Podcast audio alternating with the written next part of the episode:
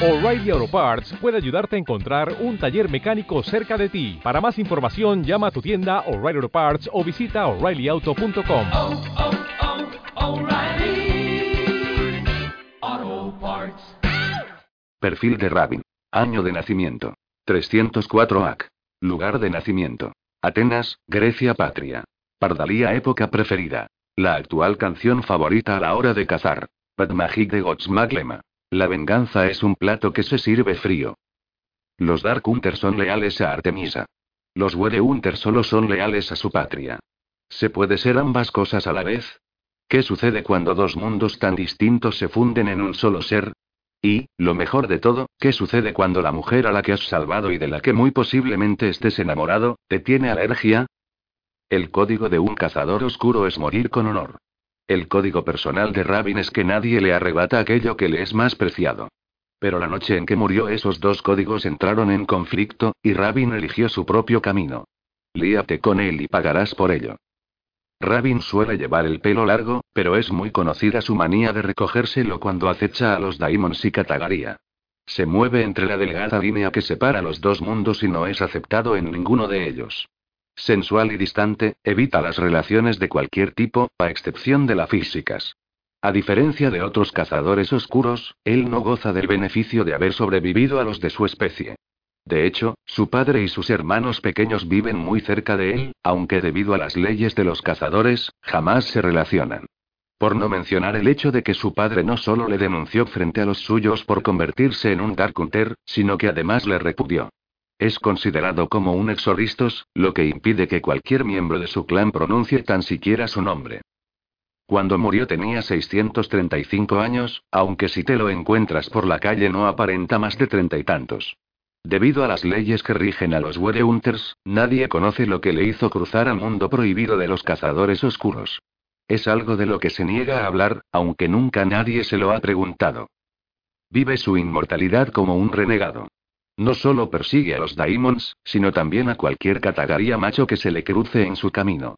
E incluso, a veces, ha perseguido a algún arcadio. Su única lealtad es para consigo mismo. Ningún cazador oscuro encuentra el amor con facilidad, como le ocurre a Rabin Contis, un cazador que puede cambiar de forma y que fue traicionado por su primera compañera. La mujer que ahora le interesa a nivel emocional, la periodista Susan Michaels, es alérgica a él, o más específicamente, a su forma de felino. Susan tampoco está precisamente entusiasmada de verse arrastrada a una guerra entre los cazadores oscuros de Seattle y una raza de Daimons ultrapoderosos. Aunque la sarcástica Susan sabe valerse por sí misma en un enfrentamiento cara a cara con los Daimons. Prólogo. Gales, 1673. El aire susurraba con la electricidad psíquica. Era una sensación que solo podía ser percibida por una particular secta no humana, o por humanos con los sentidos altamente desarrollados. Rabin Contis definitivamente no era humano. Él había nacido en un mundo de depredadores nocturnos, quienes dominaban la magia escondida de la tierra que conocían las artes más oscuras y él había muerto como uno de sus guerreros más fuertes y a manos de su propio hermano. Ahora Rabin caminaba sobre la tierra como algo más. Algo desalmado. Algo feroz y aún más mortal que antes. No había corazón dentro de él. No había piedad ni compasión. Nada excepto un dolor tan intenso, tan profundo que consumió la poca humanidad que él tenía y no quedó nada más que una bestia tan fiera que él sabía que nunca sería domesticado otra vez. Echando la cabeza hacia atrás, rugió sacando la enfadada bestia que gruñía dentro de él. El hedor de la muerte lo rodeó, la sangre de sus enemigos cubría cada centímetro de su cuerpo. Esta goteaba por su pelo y por las yemas de sus dedos, formando riachuelos que manchaban la tierra pisoteada por la batalla. Todavía esto no era suficiente para apaciguar la rabia que habitaba dentro de él. La venganza es un plato que se sirve bien frío y, él tontamente había esperado que eso aligerara algo de la destructora amargura que le obsesionaba. Pero no funcionó. Solo lo dejó incluso más frío que la traición que había causado su muerte. Rabin se estremeció cuando vio la hermosa cara de Isabeau en su mente. Incluso aunque ella había sido completamente humana, habían sido elegidos como compañeros. Pensando que ella lo amaba, le había confiado el secreto de su mundo. ¿Y cómo se lo había pagado? Ella se lo había contado a los humanos de su pequeño clan, y ellos habían atacado a las mujeres y a los niños, mientras él y los hombres estaban fuera patrullando. No quedó nadie vivo. Nadie. Los hombres de su clan habían regresado para encontrar el pueblo ardiendo lentamente, los cuerpos de sus hijos y mujeres desparramados por todas partes y ellos lo habían quemado entonces, no es que los culpara. Esa fue la única vez en su vida en la que no se había defendido. Al menos no antes de hubiera expirado su último aliento. Cuando eso sucedió, una ciega furia fue apoderándose de él hasta convertirse en un monstruo enorme, alimentado por la parte más oscura de su ser que no era humana. Su alma humana había gritado clamando venganza contra aquellos que habían destruido a su gente. El grito angustiado tanto del hombre como de la bestia resonaron con fuerza en el templo de Artemisa en el monte Olimpo, y así la diosa fue convocada. A la tenue luz de la luna menguante, él le vendió su alma para poder devolverle el favor a Isabel y su gente. Ahora todos estaban muertos, los había matado con sus propias manos y... A todos ellos. Muertos como él. Como su familia. Todo había terminado y Rabin se rió amargamente de aquel pensamiento, apretando sus puños ensangrentados. No, no había terminado. Solo acababa de comenzar. Capítulo 1. Seattle, 2006. Chico comido por polillas asesinas. Susan Michaels gimió cuando leyó el titular de su última historia. Sabía que tenía que leer el resto del artículo, pero algo en su interior solo quería sentirse pateada. Que Dios la librase incluso de sentirse otra vez orgullosa de su trabajo y, criadas en un laboratorio en Sudamérica, dichas polillas son un gran secreto militar, una nueva generación de asesinos. Están genéticamente programadas para encontrar las bases enemigas, cuando lo hacen, muerden el cuello del objetivo infectándolo con un veneno concentrado que no se puede detectar y que mata a la víctima en una hora. Desafortunadamente se han escapado del laboratorio, fueron vistas por última vez dirigiéndose hacia el norte, al centro de los Estados Unidos. Estén alerta. Podrían llegar a sus vecindarios en una semana, en un mes y... Dios. Era peor de lo que se había imaginado. Con las manos temblando por el enfado, se levantó de su escritorio y se dirigió a la oficina de Leo Kirby. Como de costumbre, estaba conectado a Internet, leyendo el blog de algún pobre idiota y tomando notas. Leo era un hombre bajo, delgado, con el pelo negro y largo que siempre llevaba sujeto en una cola de caballo. También tenía una barba de chivo, unos fríos ojos grises que nunca sonserían, y un extraño tatuaje en forma de telaraña en su mano izquierda. Iba vestido con una camiseta negra holgada y unos vaqueros, al lado de su codo había una taza gigante de Starbucks. A sus 30 años, sería mono si no fueran tan jodidamente molesto. ¿Polillas asesinas? preguntó Susan. Él levantó la vista de su libreta y se encogió de hombros. Tú escribiste que íbamos a tener una invasión de polillas. Yo solo le dije a Juanie que volviera a escribir la historia para hacerla más interesante y comercial. Susan se quedó muda por el asombro. Juanie. ¿Le dijiste a Juanie que reescribiera la historia? La mujer que lleva puesto papel de aluminio en el sujetador para que la gente con visión de rayos X no le pueda ver el pecho. ¿Esa Juanie? Él ni siquiera se inmutó. Sí, ella mi mejor redactora. Herida por el insulto dijo. Pensé que yo era tu mejor redactora, Leo. Suspirando pesadamente, giró su silla para confrontarla. Eso sería si tuvieras una pizca de imaginación. Él sostuvo sus manos dramáticamente como para mostrarle ese punto. Vamos, demandó, abraza a la niña que llevas dentro. Acepta el absurdo de nuestras vidas. Piensa Ibsen, dejó caer sus manos y dio un pesado suspiro. Pero no, tú nunca haces eso, ¿verdad? Te envió a investigar al chico murciélago que vive en el viejo campanario de la iglesia y tú vuelves con una historia sobre las polillas que infestan las vigas. ¿Qué diablos es eso? Susan relanzó una mirada cómica y cruzó los brazos sobre su pecho. Eso se llama realidad, Leo. Realidad. Deberías dejar de soñar el tiempo suficiente como para intentarlo. Él resopló antes de coger una hoja en blanco de su blog de notas. Poniéndola al lado de su café. Una realidad aburrida. Eso no alimenta a mi perro. No paga a las letras de mi Porsche. No me interesa. Las estupideces lo hacen, y me gusta de esa manera. Ella puso los ojos en blanco. Eres un sapo. Él se quedó parado, como si una idea le hubiera golpeado en la cabeza. Alcanzó su blog, y rápidamente garabateó algo. Empleada besa al sapo de su jefe y descubre que es un antiguo príncipe inmortal y todavía mejor, un dios. Sí, un antiguo dios, él la señaló con su pluma, un dios griego que ha sido condenado a vivir como un esclavo sexual de las mujeres y me gusta. ¿Puedes imaginarlo? Las mujeres a lo largo de todo el país besarán a sus jefes para probar esta teoría. Entonces la miró con una sonrisa malvada. Lo intentamos y vemos si funciona. Ella puso cara de asco. Demonios. No. Eso no va a pasar, Leo. Confía en mí, aunque te diera mil besos seguirías siendo un sapo. Él se quedó totalmente impávido, ya que llevaban bromeando sobre el mismo tema desde hace mucho, pues habían ido juntos a la universidad. Todavía pienso que deberíamos intentarlo. Le dijo arquenado una ceja. Susan soltó un suspiro exasperado. Te denunciaría por acoso sexual, pero eso implicaría aceptar que realmente has tenido alguna relación sexual en tu vida, e intento seguir pensando que eres el ejemplo de lo que le pasa a la gente cuando tiene demasiada frustración sexual acumulada. Ese último comentario le dio a su jefe otra brillante idea, y se puso a garabatear otra vez. Jefe frustrado sexualmente se vuelve completamente loco. Destripa a la mujer que le excitaba. Susan gimió profundamente.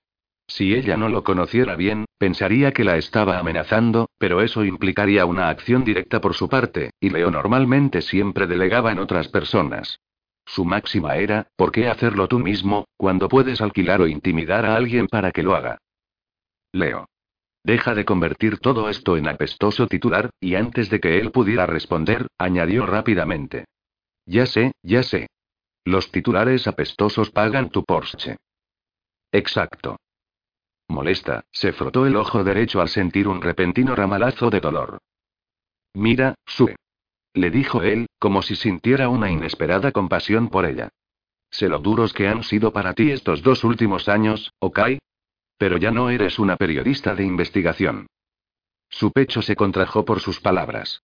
Era algo que ella realmente no quería oír, ya que se repetían en su cabeza cada segundo, cada minuto de cada día. Hacía dos años y medio, ella era una de los mejores reporteros de investigación del país. Su antiguo jefe le había puesto el apodo de perro sabueso sube, porque podía oler una buena historia a una milla de distancia, y luego manejarla para convertirla en una gran noticia.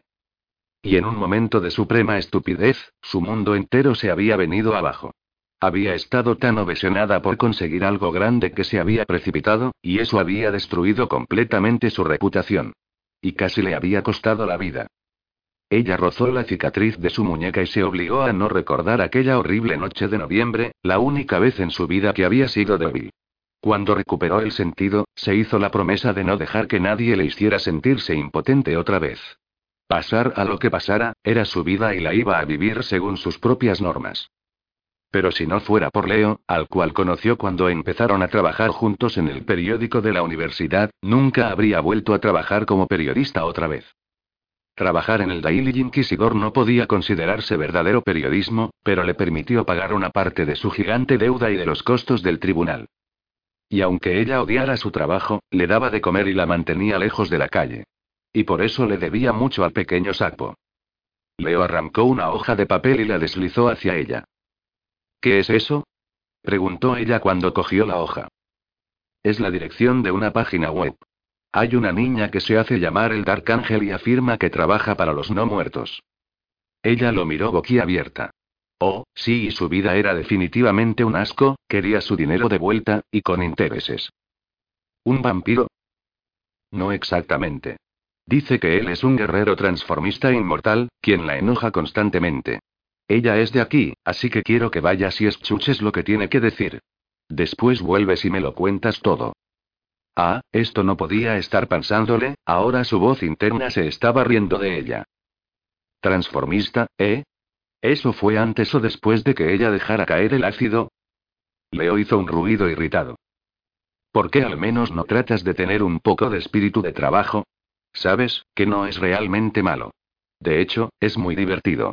Vive un poco Sue. Libérate del veneno. Disfruta de ello. Disfruta de ello y disfrutar siendo un hazme reír después de haber estado trabajando para el Washington Post y sí. Era difícil darle carpetazo cuando lo que ella realmente quería hacer era recuperar su reputación. Pero aquellos días habían terminado. Ella nunca volvería a ser una verdadera periodista. Eso era ella. Su vida. Maravillosa, oh maravillosa, el hada de mala suerte le había jodido bien esta vez. No, pensó ella cuando se le contrajo el pecho otra vez, eso no era verdad. Se había jodido a sí misma y lo sabía. Desanimada, se giró y se dirigió hacia su escritorio, entonces miró la dirección que había en el blog.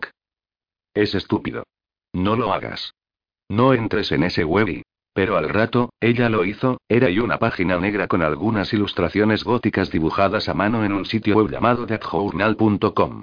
Pero su parte favorita era la cabecera que decía, Reflexiones de la oscura y tortuosamente de una maldita estudiante de instituto.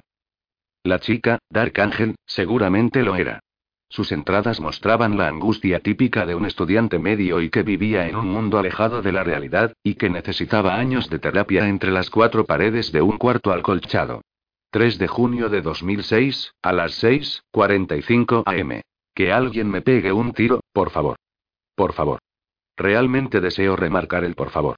Ahí estaba yo tratando de estudiar para mi examen de mañana. Subraya la palabra tratando concentrada en las complejidades de las matemáticas babilónicas, aunque es imposible concentrarse en algo así, por no decir algo peor, cuando de repente mi móvil suena y me da un susto de muerto, ya que la casa estaba más silenciosa que una tumba y confía en mí, he estado en bastantes tumbas y criptas para saber de lo que hablo. Al principio tonta de mí, pensé que era mi padre que siempre me está acosando, hasta que miré de cerca el número y no. No, era él. Aquellos que han estado leyendo mi diario saben que es mi jefe, porque, ¿quién más me llamaría a esta hora impía y pensaría que no tengo nada mejor que hacer en esta vida que servirle? De verdad, sigue mi consejo y nunca trabajes para un inmortal. Ellos no tienen ningún respeto por los que tenemos vidas finitas. 5.30 de la mañana, y allí está él. Llamándome solo para decirme que ha matado manojo de gente no muerta, ¿vale? Vampiros, pero es que odio usar esa palabra, porque hace que todos los lunáticos raros quieran saber cómo hacerse vampiros y saber cómo es que los conozco, lo cual no haría otra cosa que matarlos, pero bueno, volviendo a lo que estaba diciendo, y que tengo que ir a recogerlo, pues está amaneciendo y él tiene que estar en casa antes de que el sol lo convierta en una tostada asada a la parrilla. Tú sabes, esa no es la forma de motivarme, ya que jefe convertido en tostada asada a la parrilla igual Dark Ángel feliz. Ahora bien, de lo que yo me quejo es de que si él fuera un transformista normal, yo no tendría que ir a buscarlo. Él podría llegar a casa sin ayuda. Solo tendría que teletransportarse a su casa, pero cuando él hizo el trato para convertirse en inmortal, esa capacidad le fue arrebatada, junto con la de viajar en el tiempo y la capacidad de andar como un hombre a la luz del día. ¿Y por qué se lo arrebataron? Por una buena razón. Hacer mi vida un infierno teniendo que servirle, por eso.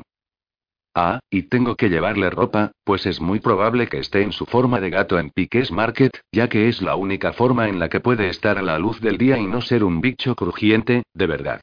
Cuando cambie a su forma humana estará desnudo y necesitará la ropa, sí, para aquellos con la mente retorcida, en teoría tiene el cuerpo de un dios, pero como le conozco desde que era pequeña, es como ver desnudo a tu hermano, solo puedo decir eu.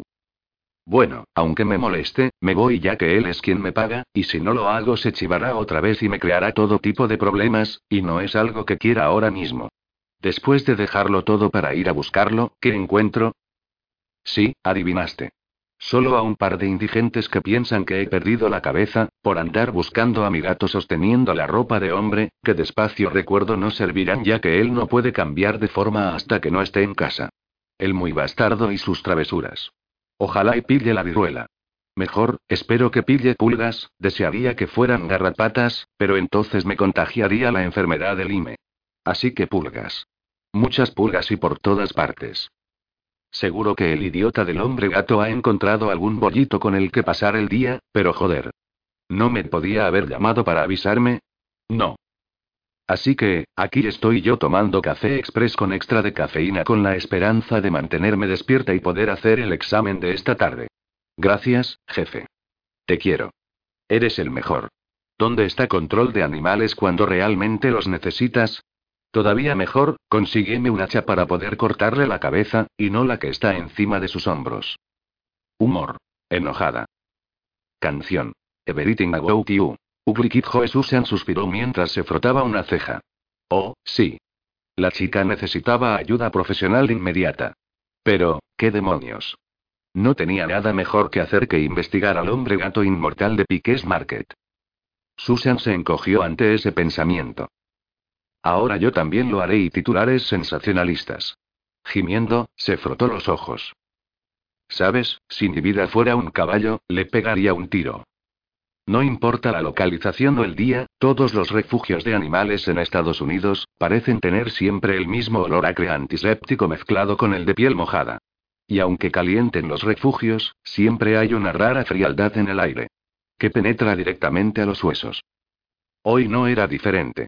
Las jaulas de los gatos estaban alineadas a lo largo de dos paredes, en ellas algunos felinos dormían mientras otros jugaban, comían o eran cepillados. Todos excepto uno. Este se puso en cuclillas, como si estuviera listo para atacar y miró a su alrededor, era pequeño, pero mostraba la aguda inteligencia de un depredador. No se parecía a los demás. Y solo un tonto haría esa suposición. A primera vista, parecía ser un gato de bengala normal, pero al mirarlo más de cerca, era obvio que no tenía las mismas características faciales de la clase de bengala. De hecho, se parecía más a un leopardo árabe, pero con 15 libras escasas en vez de 60. Además, sus ojos eran como una sombra misteriosa y negros, de un color poco natural para una bestia.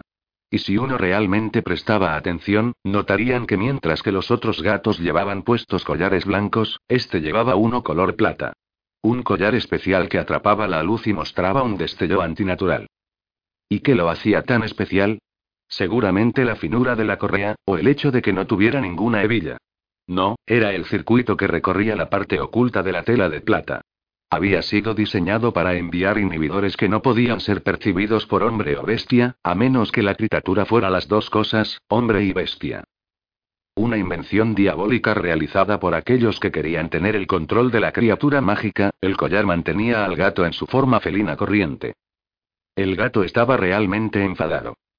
Rabin le gruñó a un hombre que estaba cerca de su jaula.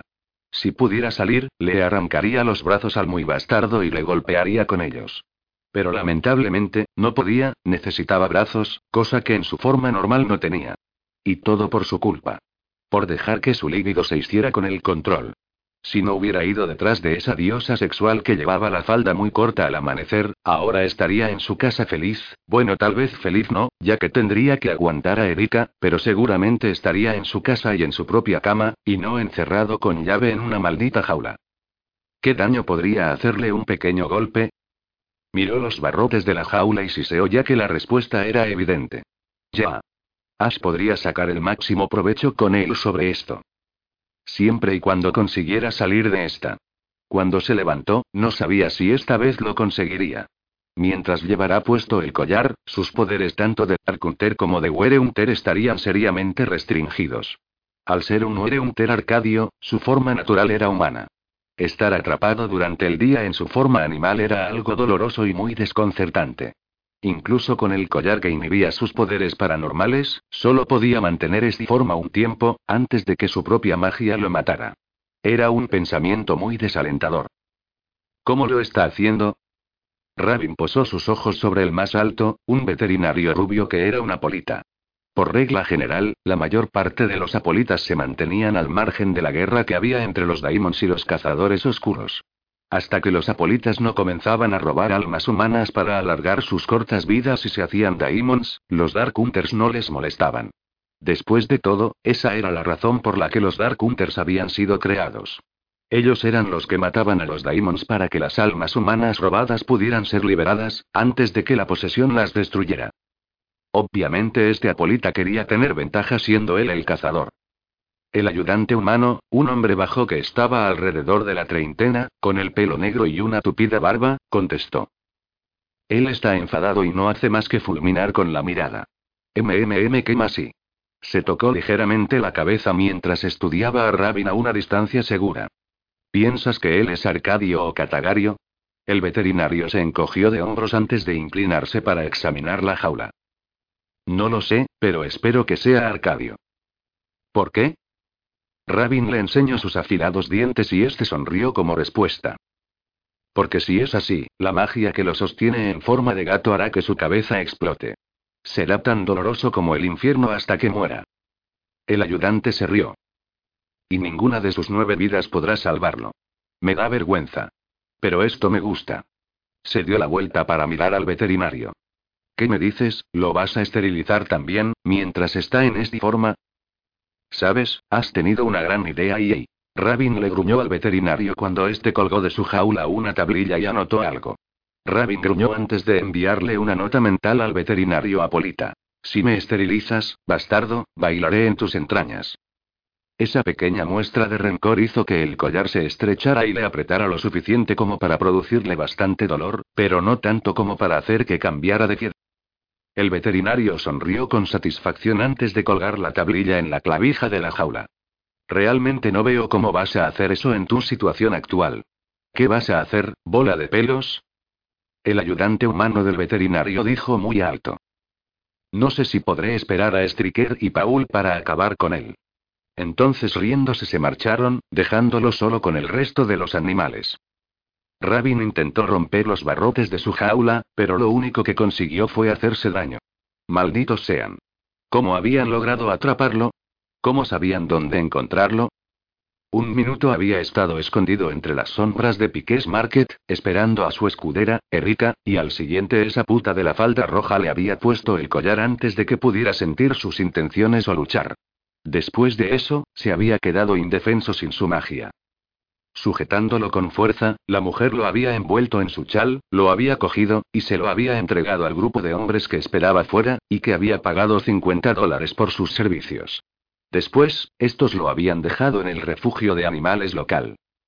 Y él se quedaría atrapado hasta que su cabeza explotara por los inhibidores del collar, o encontrara algún modo de escapar de la jaula sin su magia o sin sus pulgares. Ya.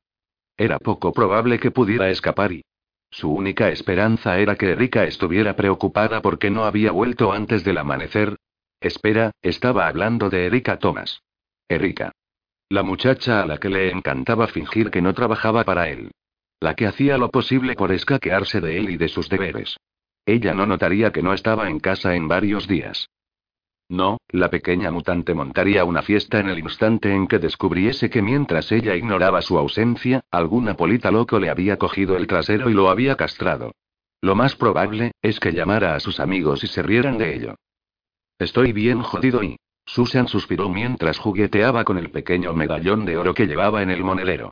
Era un poco más grande que un dólar de plata, no parecía valer mucho, excepto la noche en que lo había conseguido, y por eso tenía más valor que un boleto de la lotería premiado con 100 millones de dólares. Hizo una pausa para mirarlo, y al momento la asaltaron los recuerdos. Había ganado el premio Sterling con el artículo reportaje de investigación sobre política en el 2000.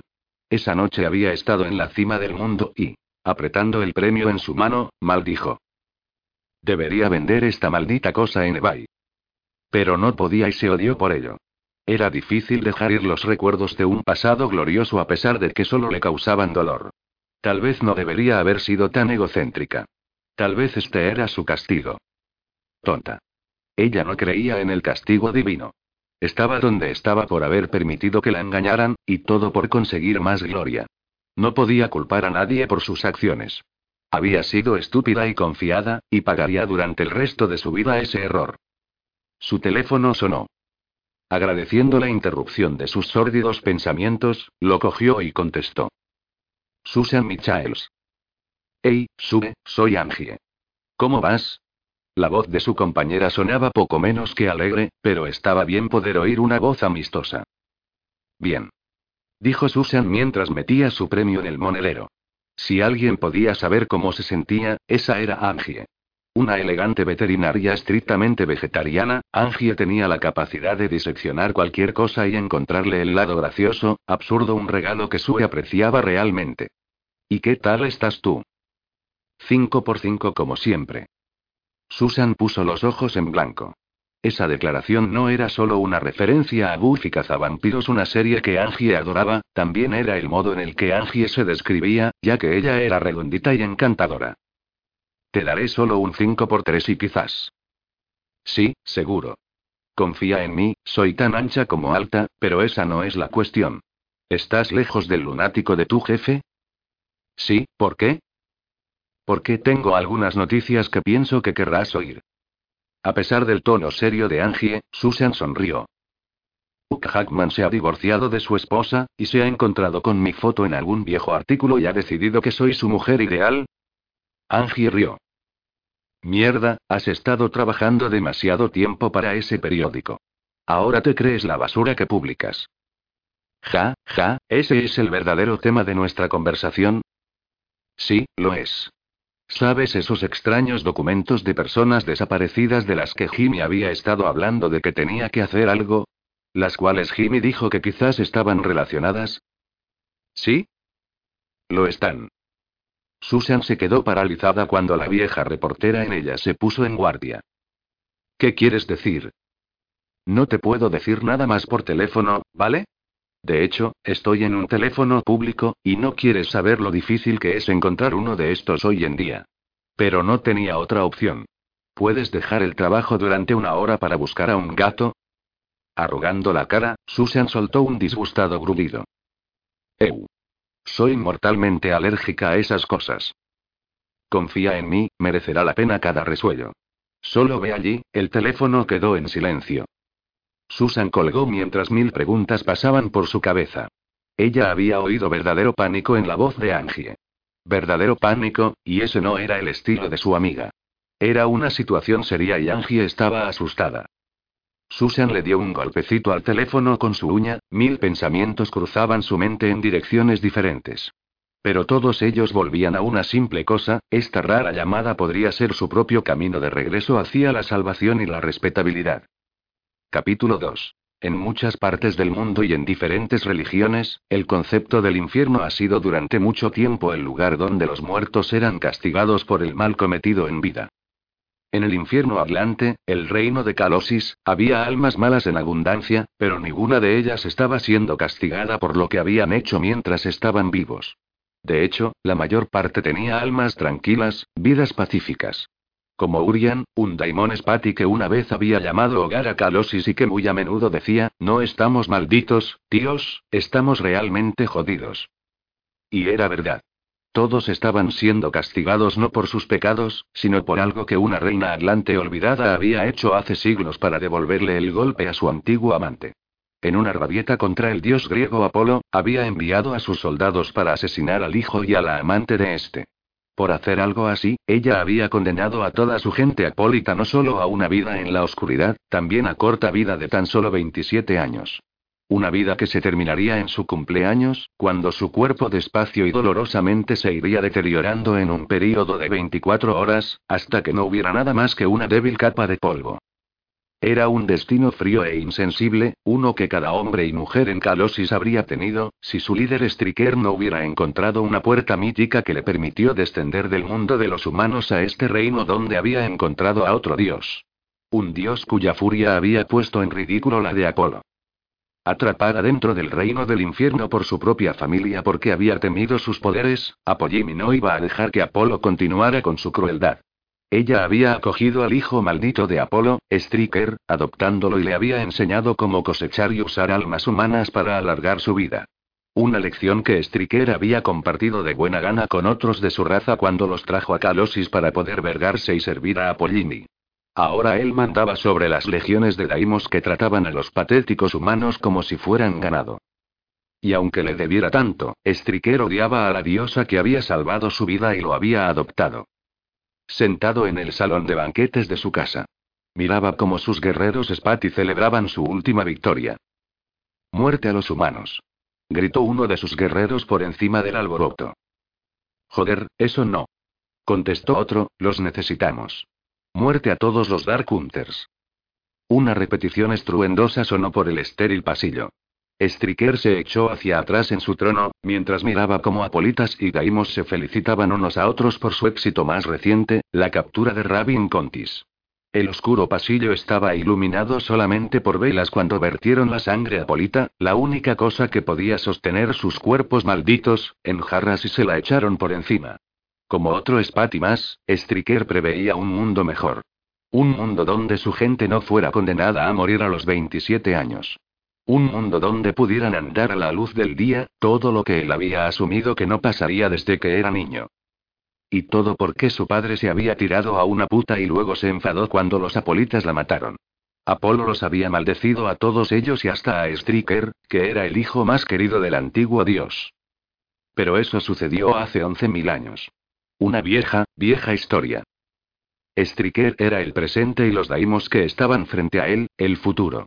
Si todo iba según lo planeado, ellos en un día cercano reclamarían el reino humano que les había sido quitado. Personalmente, él preferiría haber empezado por otra ciudad, pero cuando el funcionario humano se había acercado a él con un plan para ayudar a librar Seattle de los Dark Hunters, no se pudo negar, ya que era una oportunidad perfecta para comenzar a alinear a la raza humana con la de los Apolitas y los Daimos. Una cosa que pocos humanos sabían era que una vez que los Dark Hunters fueran eliminados, no habría nadie para salvar sus almas. Se abriría la veda en todo el mundo. ¿Cuántos Dark Hunters hay en Seattle? Preguntó a su subjefe. Igual que los daimos que había, Trates era alto y delgado, con el pelo rubio y los ojos marrones oscuros, el epítome de la belleza juvenil. Arqueó las cejas mientras pensaba un segundo. Una vez que Contis esté muerto, quedarán siete. Striker arrugó los labios. Entonces nos divertiremos pronto. El silencio siguió a sus palabras. ¿Cómo es eso? Striker giró la cabeza para ver a su hermanastra más joven acercarse al trono esculpido, de forma decidida y valiente. A diferencia de los daimos Spati que había en su casa, ella no le tenía ningún miedo. Vestida con un traje de gato de cuero negro que ceñía su ágil y musculoso cuerpo, ella subió a la tarima para apoyarse contra el brazo de su silla. Sus ojos oscuros no mostraban ninguna emoción cuando enarcó una ceja de forma interrogante. Él todavía no está muerto, dijo él lentamente, pronunciando bien cada palabra. He aprendido que con esos bastardos no hay que dar nada por supuesto. Ella le lanzó una media sonrisa sarcástica antes de coger su móvil y llamar. En teoría, el teléfono no debería funcionar en este reino infernal. Pero no iban a dejar a los humanos tener algo mejor que ellos, por eso sus Spatis habían buscado y encontrado una onda preternatural que podía llevar la señal entre Calosis y el mundo humano. Una mala broma que a ellos les venía muy bien. Satara le dirigió a Striker una aburrida mirada, mientras este oía como el veterinario Apolita de Seattle le contestaba el teléfono. ¿No está muerto todavía? preguntó ella burlándose del comentario anterior de Striker. Él solo podía oír el débil refunfuño de la Apolita al otro lado de la línea. Satara sonrió de forma diabólica. Oh, dijo ella, arrugando la nariz de forma seductora, eres tan repugnante, castrándolo antes de que muera. Me gusta. Striker estiró la mano y le quitó el teléfono de las manos. ¿Qué has hecho qué? A través de la estática de la línea, él podía oír la sudoración de la polita. Yo y un mi planeo esterilizarle, mi señor. Striker lo vio todo rojo. No te atrevas a hacer eso. ¿Por qué no? Preguntó Satara en un tono ofendido. Striker la fulminó con la mirada cuando respondió al veterinario. En primer lugar, no quiero a Contis fuera de la jaula hasta que esté muerto, es demasiado peligroso para arriesgarse, y en segundo lugar, es un adversario digno de respeto masculino, se ha ganado el derecho a morir con algo de dignidad. Satara esmozó. Algo de dignidad. Su cabeza le va a explotar. ¿Dónde está la dignidad en salpicar sesos por todas partes en una jaula para gatos, por querer meterse bajo las faldas de una puta humana? Si él hubiera merecido respeto realmente, nunca lo habríamos agarrado tan fácilmente. Striker apretó el teléfono con fuerza. El engaño no es algo digno de nuestras especies. Ah. Sal de la edad de piedra, Strikerius. Ya no existen los duelos nobles. En este mundo es mejor conseguir la victoria a cualquier precio. Quizás, pero él recordaba un tiempo y un lugar en donde las cosas no funcionaban de esa forma y después de once mil años era demasiado viejo para cambiar sus costumbres. Incluso así, él es un primo nuestro y... Ella se burló de él. Los Wereunter le dieron la espalda a los Apolitas y Gaimos hace tiempo. Ellos ya no se consideran nuestra familia. Algunos lo hacen. Contis no lo hace, disparó ella. Si lo hiciera, nunca habría sido capaz de vender su alma a los Dark Hunters y alistarse en sus filas. Durante cientos de años él ha cazado y matado a nuestra gente. Yo digo que castren al muy bastardo y lleven puestas sus pelotas como trofeo. Trates se encogió ante sus palabras, como hicieron varios otros machos que estaban en el cuarto, algunos por instinto se las habían trepado. Y Satara se pregunta por qué ningún hombre se le acerca y Déjenlo intacto, ordenó Striker a la polita mientras fulminaba con la mirada a su hermana, estaré allí después del ocaso para comprobarlo yo mismo, y es mejor que esté como cuando lo capturaste. Antes de que la polita pudiera responder, Striker colgó el teléfono y lo metió en su cinturón. Satara hizo rodar sus ojos. No puedo creer que tengas clemencia con el enemigo. Tú que cortaste la garganta de tu propio hijo para apaciguar a Apollini.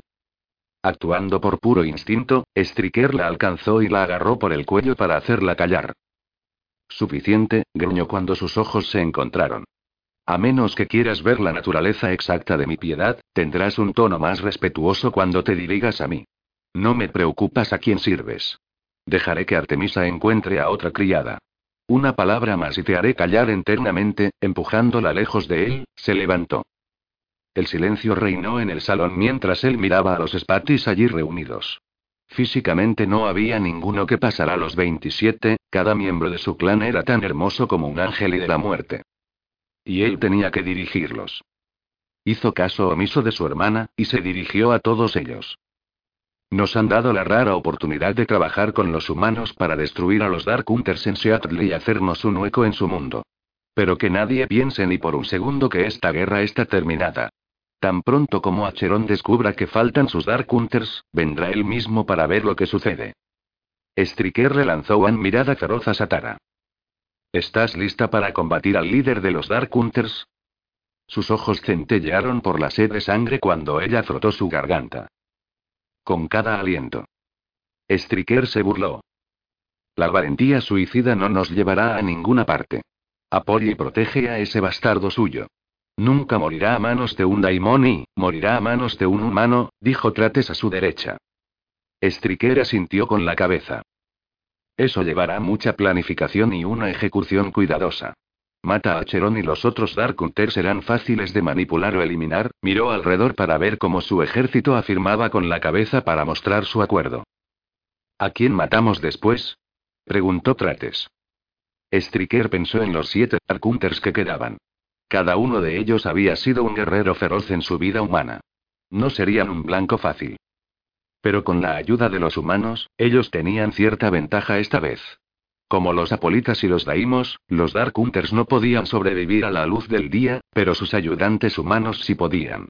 Lo que es más, los Dark Hunters no podían sentir a un humano del mismo modo que podían sentir a un apolita o daimon. Los humanos podían moverse fácil y sigilosamente entre ellos y darles un golpe mortal inesperado. Por no mencionar el pequeño juramento que habían hecho los Dark Hunters de conservar la vida humana a una costa de la suya propia y... Ese juramento sería su perdición. Dejaremos que los humanos elijan. Esta es su guerra.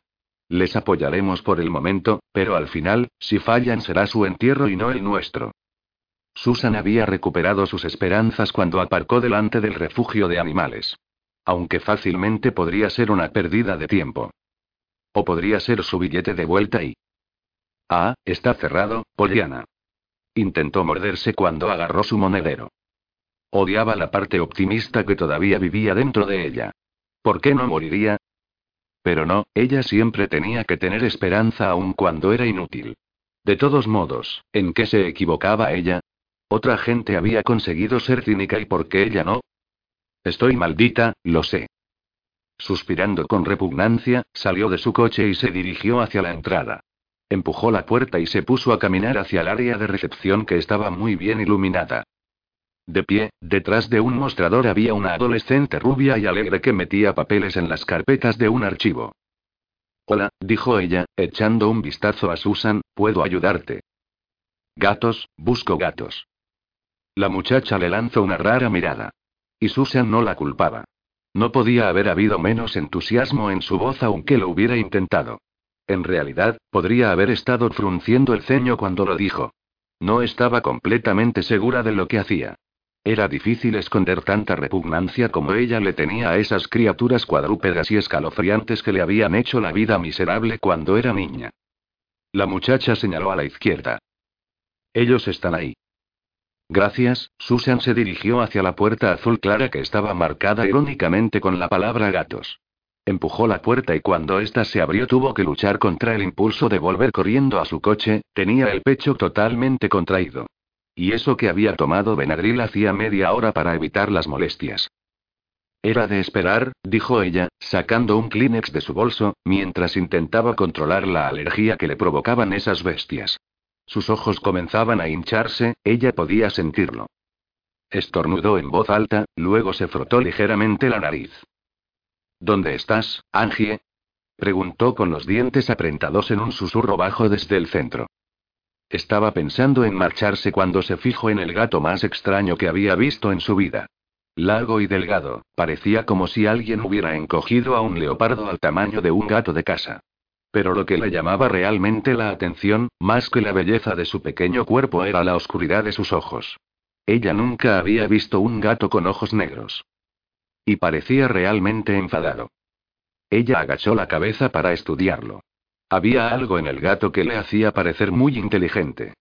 Oye, gato con botas, eres infeliz aquí. Estornudó otra vez. Blasfemando se limpió la nariz, sintió como ojos empezaban a molestarle. No puedo culparte. Preferiría ser golpeada con un martillo eléctrico a permanecer aquí encerrada. Hola. ¿Le interesa ese gato? Ella se giró al oír la voz de Angie.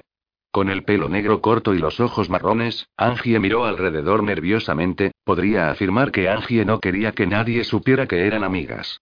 Captando el mensaje, Susan miró hacia el gato y podría haber jurado que éste levantaba una ceja esperando su respuesta.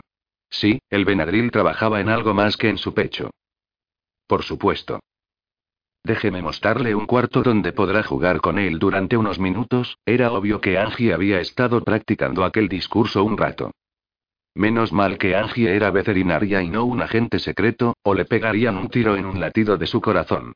Pero Susan no dijo nada más cuando Angie suavemente agarró al leopardo en miniatura y lo puso en una jaula de transporte para llevarlo a un pequeño cuarto juego. Haciendo una pausa en la puerta, Angie sonriendo le dio la jaula. Tómese su tiempo. Debe asegurarse de que conoce al gato antes de llevárselo a casa. Eso haré, dijo Susan en el mismo tono afectado. Tomó la caja, sosteniéndola tan lejos de su cuerpo como podía y entró en el cuarto sin ventanza, pensó que estaba vacía hasta que vio al marido de Angie de pie de ella. Era detective, él había sido amigo suyo durante años también. Hola, Jimmy. Él le puso un dedo en los labios.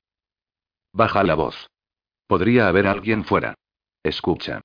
¿Por qué crees que le dije a Angie que nos encontráramos aquí? No puedo permitir que nadie sepa que me he encontrado con un periodista después de lo que pasó anoche.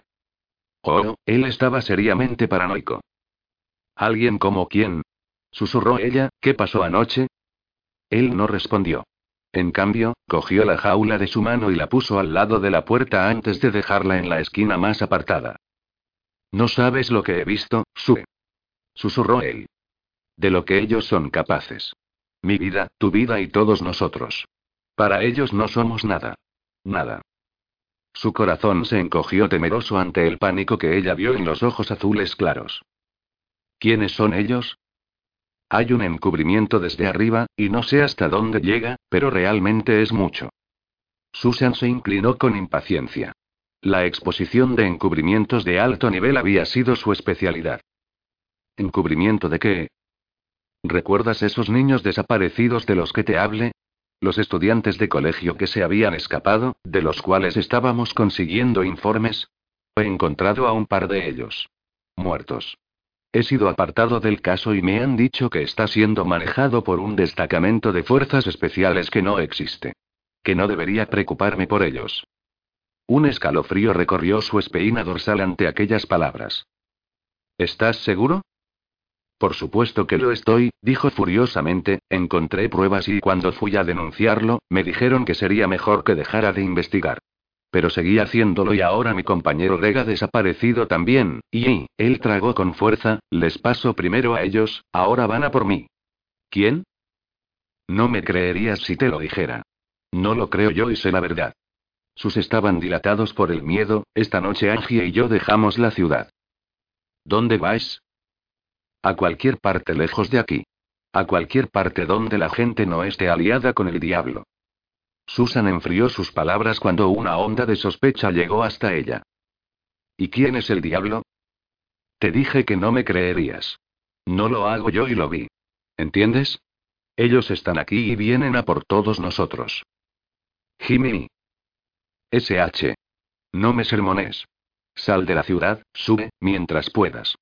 Hay cosas aquí que no son humanas. Cosas que no deberían estar vivas y nosotros somos su alimento. Ella hizo una mueca. ¿Qué demonios pasa? ¿Esto es una broma pesada? No, gruñó él, puedes pensar que soy estúpido si quieres, pero no es ningún juego. Pensé que sería seguro hablar contigo aquí en el refugio. Y voy y averiguo que uno de ellos trabaja con Angie. Precisamente aquí. En esta clínica. Él podría estar escuchando ahora mismo, y podría contárselo a los demás.